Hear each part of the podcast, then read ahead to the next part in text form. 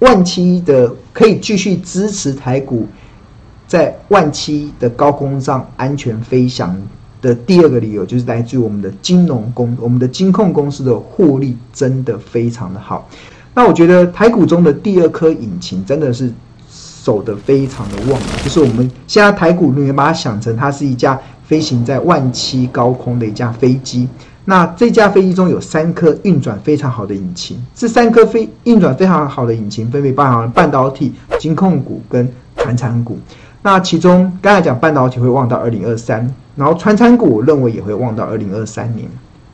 那另外占台股权重非常大的金控股啊，其实它的获利的表现真的也都是非常好。那刚才有提到说台股中有十五家金控公司，那当然如果日盛金并入到兆丰金之后，兆丰金把日盛金并完之后，年年底之后，台股中大概只剩下就只只会只剩下十四家金控。那不管是十四家或十五家，那十五家金控中合计掌握了大概六十六兆台币的一个资产的规模。那这些六十六兆台币资产规模的这些金控公司啊，今年的前八月。缴出了四千五百七十六亿台币的这个税后净利哦，这个获利的表现真的非常好，它跟去年同期相比啊，是大增了超过六成以上，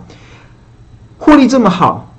除此之外，股价的位阶也都。普遍处于在一个相对大盘便宜的区间，所以我觉得先前我如果在节目中跟大家讲，我认为万七万八台股的最后一颗珍珠就会落在金控股。原因是什么？原因就在于金控公司的十五家金控业者的获利普遍都很好，而且股价目前的位阶也都处于比大盘还要便宜的一个状态。那通常我们在讲到股价位阶的时候啊，其实我们会去用股价净值比或用本益比去做衡量。那金控公司啊，它现在目前确实具备所谓物美价廉的一个投资的优势啦。那这既然是物美价廉，它一方面会让股价未来有持续走升的一个期待的空间。那另外一方面，因为台股中的金控股，它的占台股的权重是够大的，所以当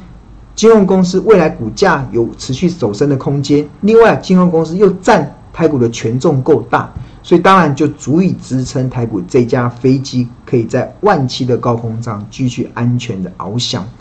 那谈到金控公司的物美价廉，这个价廉的部分啊，其实这我在很多的地方我都跟大家分享。其实我我在看金融公司的时候，我会去看它的本益比的表现如何，我会去看它的股价净值比的表现如何，跟大盘比。是如何？那通常我们都是用股价净值比来评估金控公司的股价的高低。那现在目前台湾加权指数的股价净值比是落在二点三二倍，这是台湾整体的平均哦。所有上市公司的平均大概是二点三二倍。但是大家有没有看到，十五家金控业者他们目前的股价净值比都比大盘的平均还要低？最高最高最高的是二八八四的玉山金是一点七二，这个也整整比台湾加权指数的二点三二整整少了大概零点六左右，零点六倍，也是少了非常多。那另外像关谷银行的兆丰金二八八六的兆丰金，它的股价净值比也只有一点三八倍。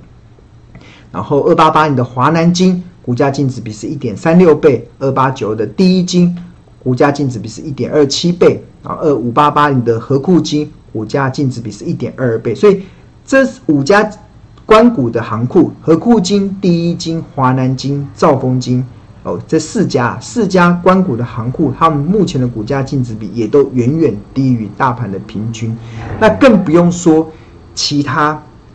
金控者、金控业者，他们的股价净值比真的非常便宜，像二八八八的星光金只有零点五一倍，哇，这个只有大盘的。四分之呃二呃四分之一而已。那日升金、日本金可以不用看了，日升金它接下来已经合并到兆丰呃合并到富邦金了，所以我们可以直接看开发金。开发金今年以来股价已经涨了四五成了哦，但是它涨到现在，它的股价净值比也只有零点九五倍，这个跟大盘的二点三二倍来比，其实也是整整便宜了一半以上。那另外像二八九零的这个永丰金，它的股价净值比是零点九六倍，也很便宜。那三，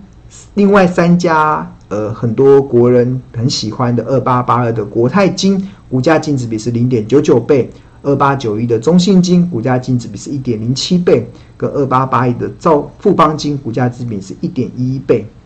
来看的话，确实啦，你看从股价净值比的角度来看，金融股为什么我认为是万七万八台股的最后一颗珍珠，真的非常便宜。在这么便宜的情况之下，那加上台湾的景气，一般会影响金控公司的获利。就是如果景气不好，很多公司会出现倒账、呆账的风险嘛。但是金控台湾的景气是相对较好，所以也也不会有这些风险。所以未来这一两年，其实我认为金控公司的获利应该表现都还蛮不错的。所以这也是说，为什么金控公司具备物美价廉这个投资优势。那这物美价廉投资优势是什么？优势它就会创造股价。持续走升的期待空间。另外一方面，因为金融股占台股的权重够大，所以也足以支撑台股这架飞机在万七的高空中持续的安全翱翔。那股价净值比这个是过去式嘛？这我们看到是它现在过去。那如果我们要看未来的时候，其实我们会习惯去用那个获利来看。因为其实我们现在也也看到了，以今年前八月的 EPS 来看，金融公司蛮特别哦。金融公司它是台股的特许行业，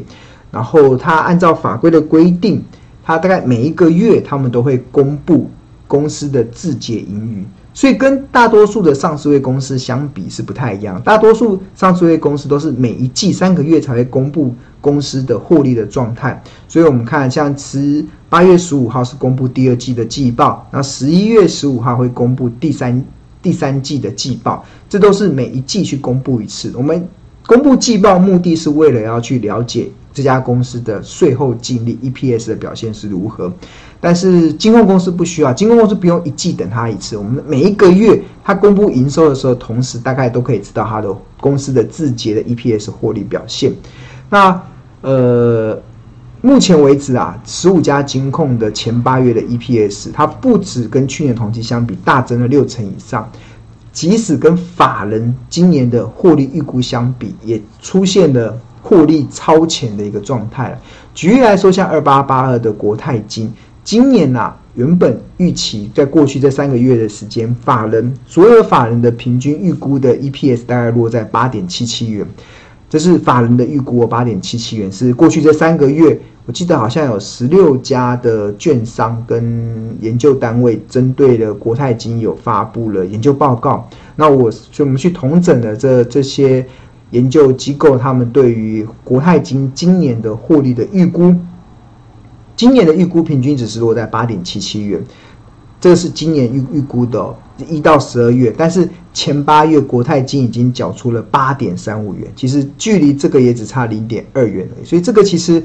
已经，换言之，今年的国泰金的获利应该已经明显超标了法人平均的预估。那另外两，另外还有两家也是以目前八月已经明显超越了法人的预估了，就是二八八一的富邦金。它今年的获利预估预估是十一点一九元，但前八月它已经缴出了十一点六九元，已经比法人一整年的获利预估还要高了。所以这反映什么？反映就是金控公司的获利真的非常好。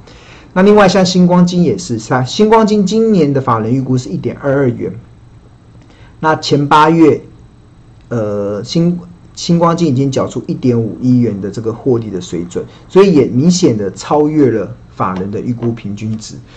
为什么会超越法人预估的平均值？就是大家金控业者缴出了跌破了法人眼镜的获利成绩单，那自然就能够推升股价持续走升的条件。所以，如果我们用二零二一年的法人的预估平均 EPS 来看的话，那本益比其实国泰金只有六点八倍，富邦金只有七点三倍，新光金只有七点八倍。都非常的低哦，因为大盘现在目前本益比大概在十五点七六倍，如果以今年的 EPS 预估来讲，其实都不到九倍哦，只有六点八、七点三跟七点八倍，所以都是非常的便宜。那当然，前八月的 EPS，十五家金融业者大家都可以已经可以去追踪的。那我这边帮大家整理的就是过去这三个月。二零二一年就是法人的预估的 EPS 平均，像开发金今年预估大家可以赚到二点一九元，那它前八月已经缴出一点五六了，所以现在的股价以九月十五号来讲是十四点三五嘛，所以本益比大概只有六点六倍，所以都都有这种物美价廉的条件。那另外像中信金今年的获利预估大概二点六三，元大金今年的获利预估是二点六七，永丰金是一点四一，国票金是一点四四，台新金是一点五九，和库金是一点五八，第一金是一点五六，